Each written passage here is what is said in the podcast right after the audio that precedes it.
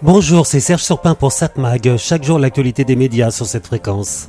France 2 qui diffuse le film Shoah de Claude Lanzmann, c'est un événement. Pour ceux qui ne le savent pas, sorti en 1985, Shoah est un film documentaire français sur l'extermination des Juifs par les nazis durant la Seconde Guerre mondiale.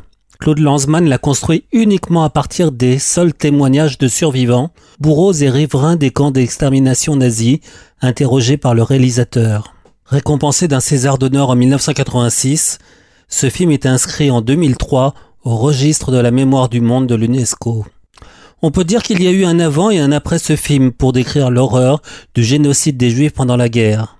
Avant, on disait plutôt Holocauste. Quand je dis avant, en fait, c'est seulement à partir du moment où on a compris la spécificité du massacre de 6 millions de Juifs pendant la Seconde Guerre mondiale. Il ne faut pas oublier que pendant longtemps, on n'en parlait pas, ou peu.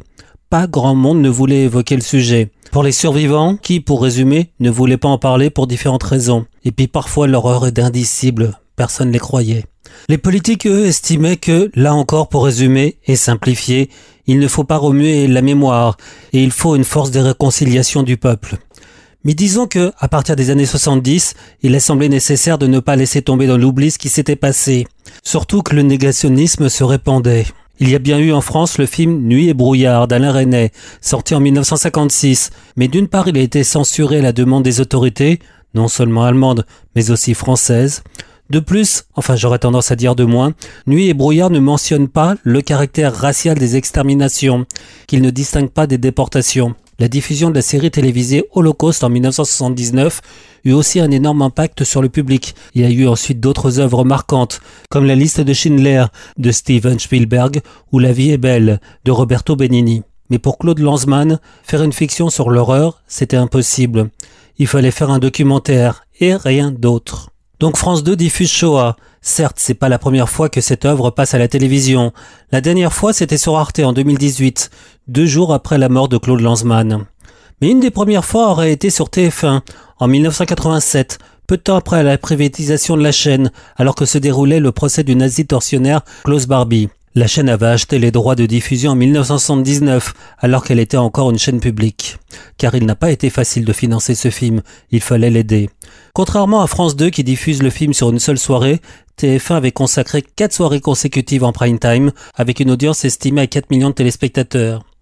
Si France Télévisions a jugé nécessaire de diffuser le Shoah peu de temps après que l'on commémore le 79e anniversaire de la libération du camp d'Auschwitz, mais c'est surtout après l'attaque terroriste barbare du 7 octobre dernier commis par le Hamas qui a fait plus de 1200 morts. Pour la direction de France Télévisions, diffuser ce film, c'est au nom du devoir de mémoire qui va de pair avec celui d'informer. Ce qui me préoccupe, affirme Stéphane Sidbon Gomez, le numéro 2 de France Télévisions, c'est le relativisme autour de la mémoire de la Shoah. Les massacres du 7 octobre m'inquiètent. Quand on trouve des excuses à la barbarie, il n'y a plus de limite à la cruauté humaine. Shoah frappe à jamais par son universalisme. Dans le quotidien La Tribune Dimanche, Stéphane Cid Bongomez et sa patronne Delphine Hermnote complètent. Nous souhaitons faire de cette programmation plus qu'un événement, une façon d'interpeller notre mémoire commune.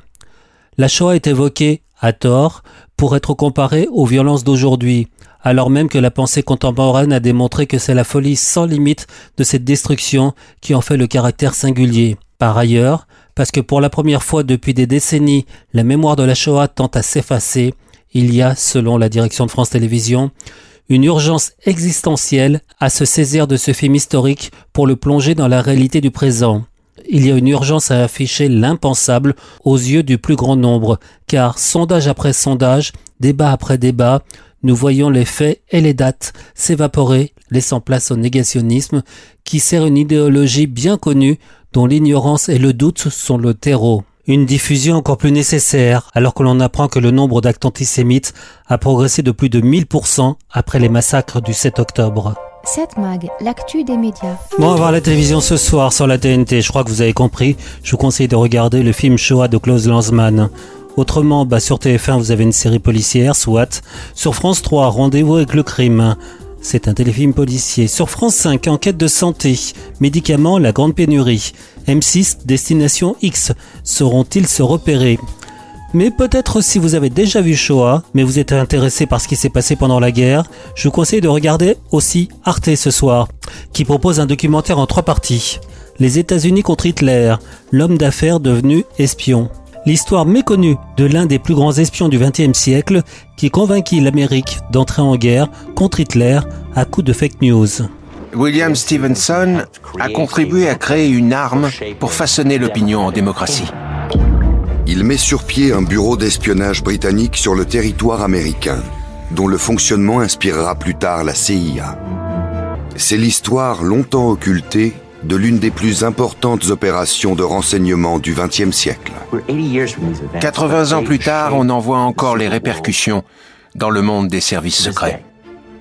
Un plan audacieux, élaboré par un éternel homme de l'ombre. Donc ce soir à 20h55 sur Arte ou en replay sur la plateforme arte.tv, le documentaire en trois parties, Les États-Unis contre Hitler, l'homme d'affaires devenu espion. Et évidemment sur France 2, le film Shoah de Claude Lanzmann. 7 Mag, l'actu des médias.